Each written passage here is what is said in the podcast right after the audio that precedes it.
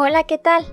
Vengo a invitarte a que conozcas todos los productos que tenemos para ti en La Mama María, una empresa 100% mexicana con sede en Zapopan, Jalisco, dedicada a la producción y fabricación de productos derivados de la cera de soya y parafina. Contamos con una gran variedad de modelos, aromas y presentaciones de velas aromáticas, ideales para cualquier ocasión. Síguenos en Instagram como arroba lamama.maría y en Facebook como velas.lamama.maría. O puedes enviarnos un WhatsApp al número 33 20 38 69 58. Comunícate con nosotros para realizar tus pedidos. Hacemos envíos a toda la República Mexicana. La Mama María, la Mama Hechos con mucho amor mexicano.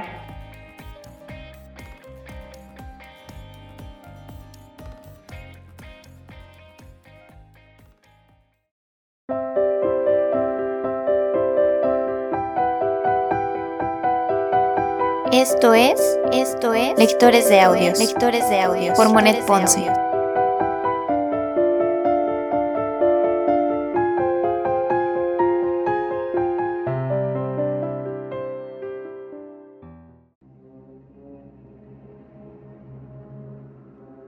Segunda temporada. Segunda temporada. Frankenstein.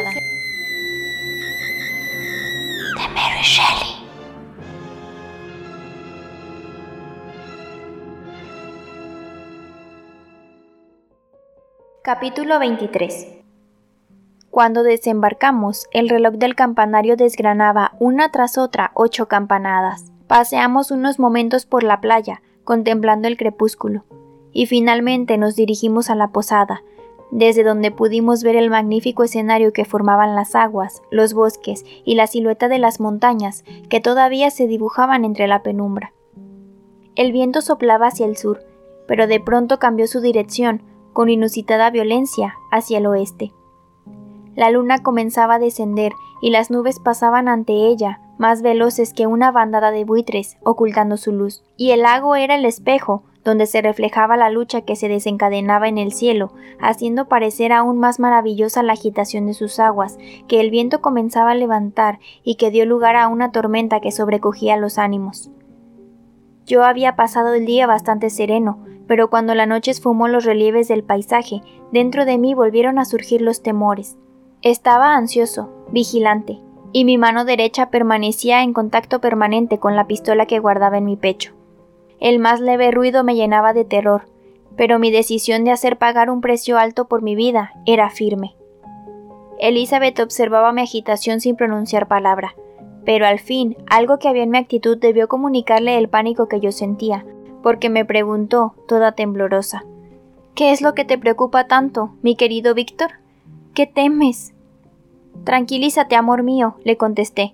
Solo una noche, esta noche, y el peligro habrá pasado. Pero esta noche es terrible, muy terrible.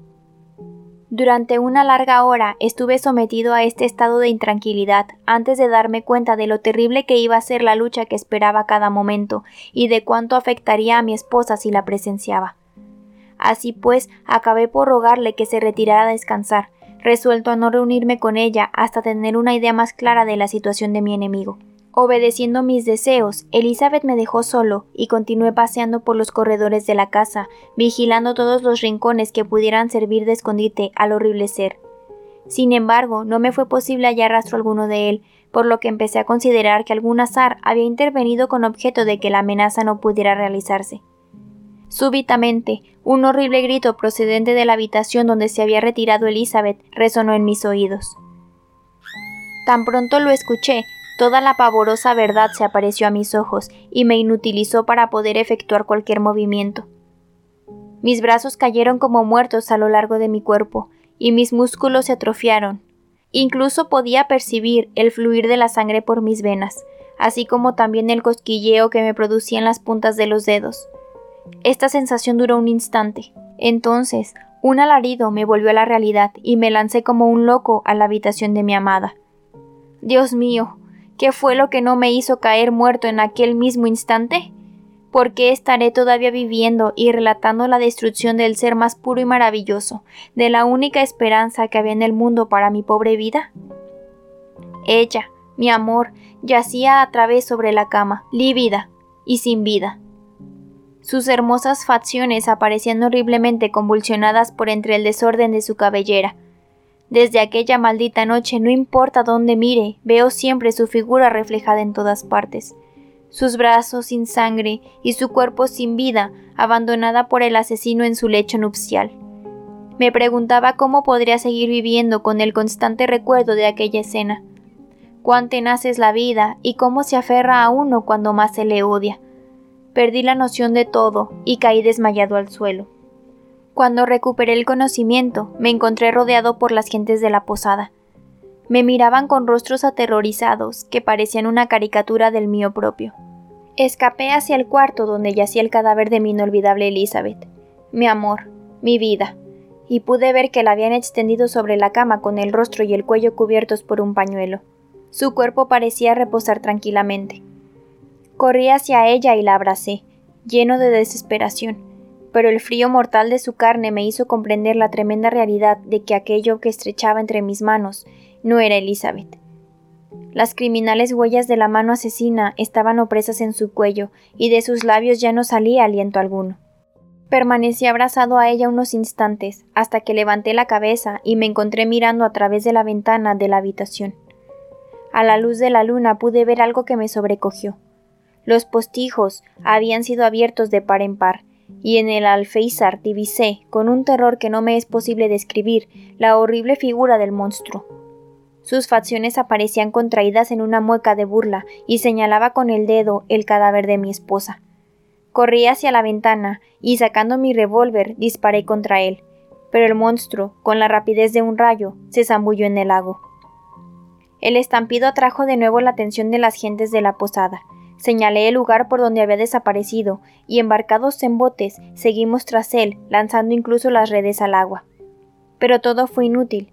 Después de varias horas de búsqueda resolvimos volver a la posada, sin esperanzas ya de encontrarle. Algunos de mis compañeros llegaron a pensar que todo había sido una visión imaginaria producida por el dolor. Pero a pesar de ello, continuaron buscando por todo el territorio, en grupos que recorrieron bosques y viñedos. Intenté acompañarles y con ellos me alejé algo de la casa, pero la cabeza me daba vueltas y mis piernas tenían que esforzarse cada vez más para sostenerme. Acabé por caer agotado, cansado, con los ojos nublados y el cuerpo ardiendo por la fiebre. En tal estado fui conducido a la posada, donde me acostaron sin que hubiera recobrado la conciencia de las cosas. Mis ojos recorrían la habitación como preguntándose extrañados dónde me hallaba y qué me había ocurrido. Después de unos momentos en los que permanecí en este estado, volví a levantarme, y como guiado por un fuerte instinto, me arrastré hasta la habitación donde se hallaba todavía el cuerpo de mi amada. Había allí algunas mujeres llorosas alrededor de la cama, y uní mis lágrimas a las suyas mientras abrazaba el cadáver, con la mente llena de confusión.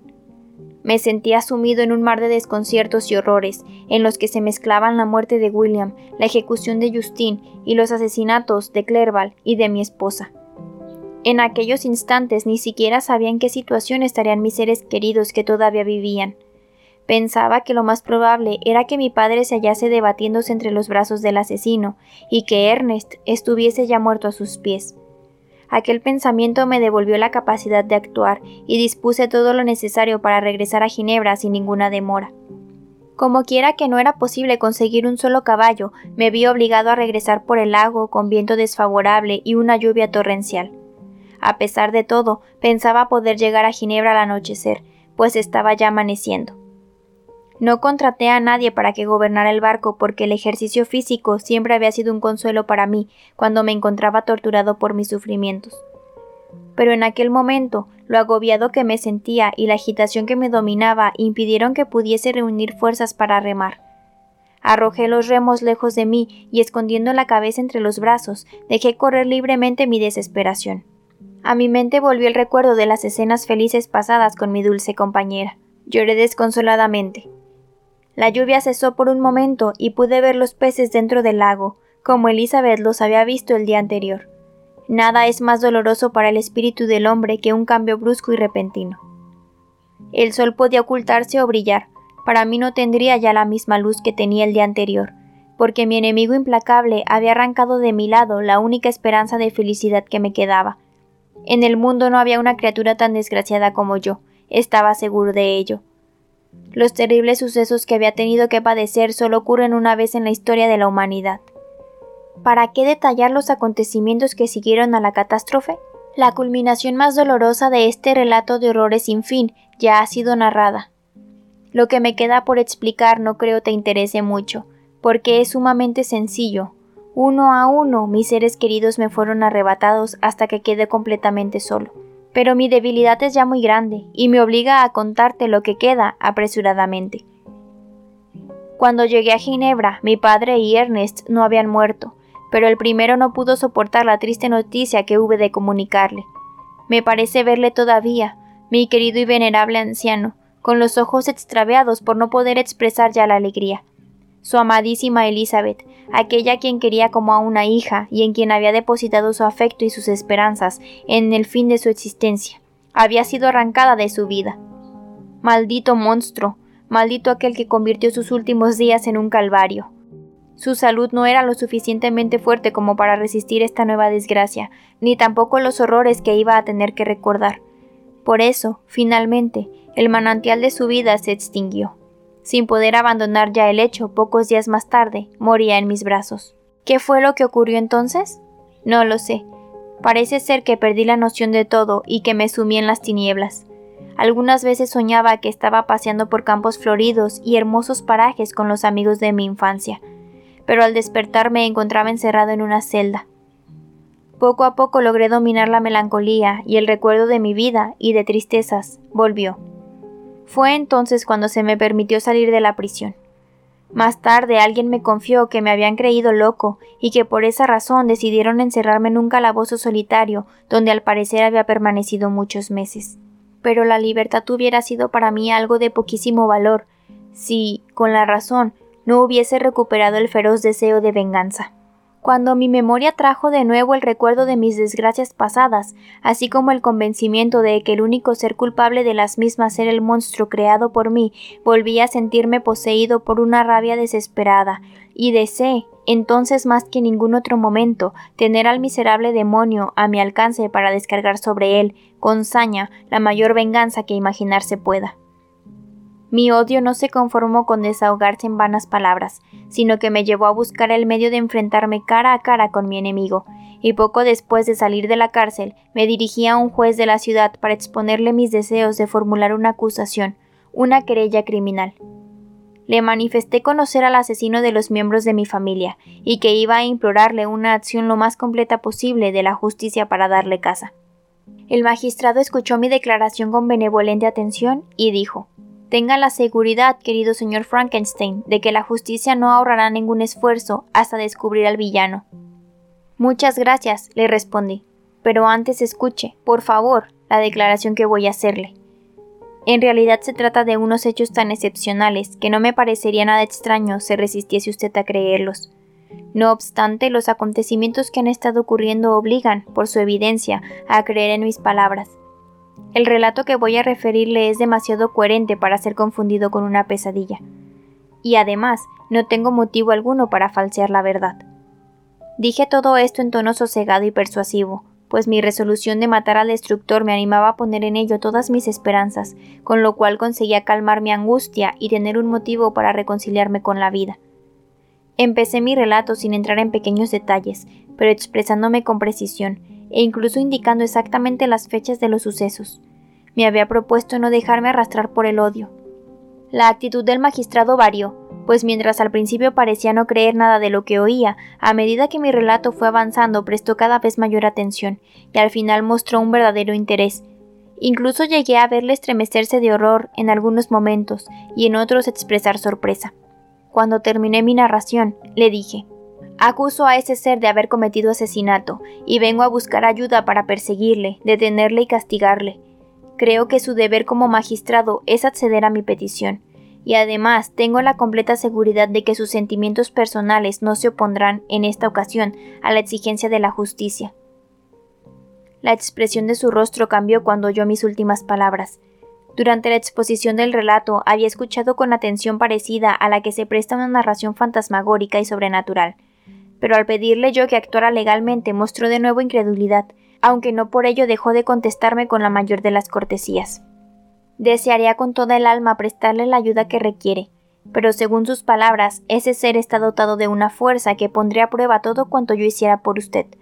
Porque, ¿quién sería capaz de perseguir a un animal de esa especie que cruza los glaciares y los mares de hielo, que habita en cuevas donde ningún hombre osaría entrar?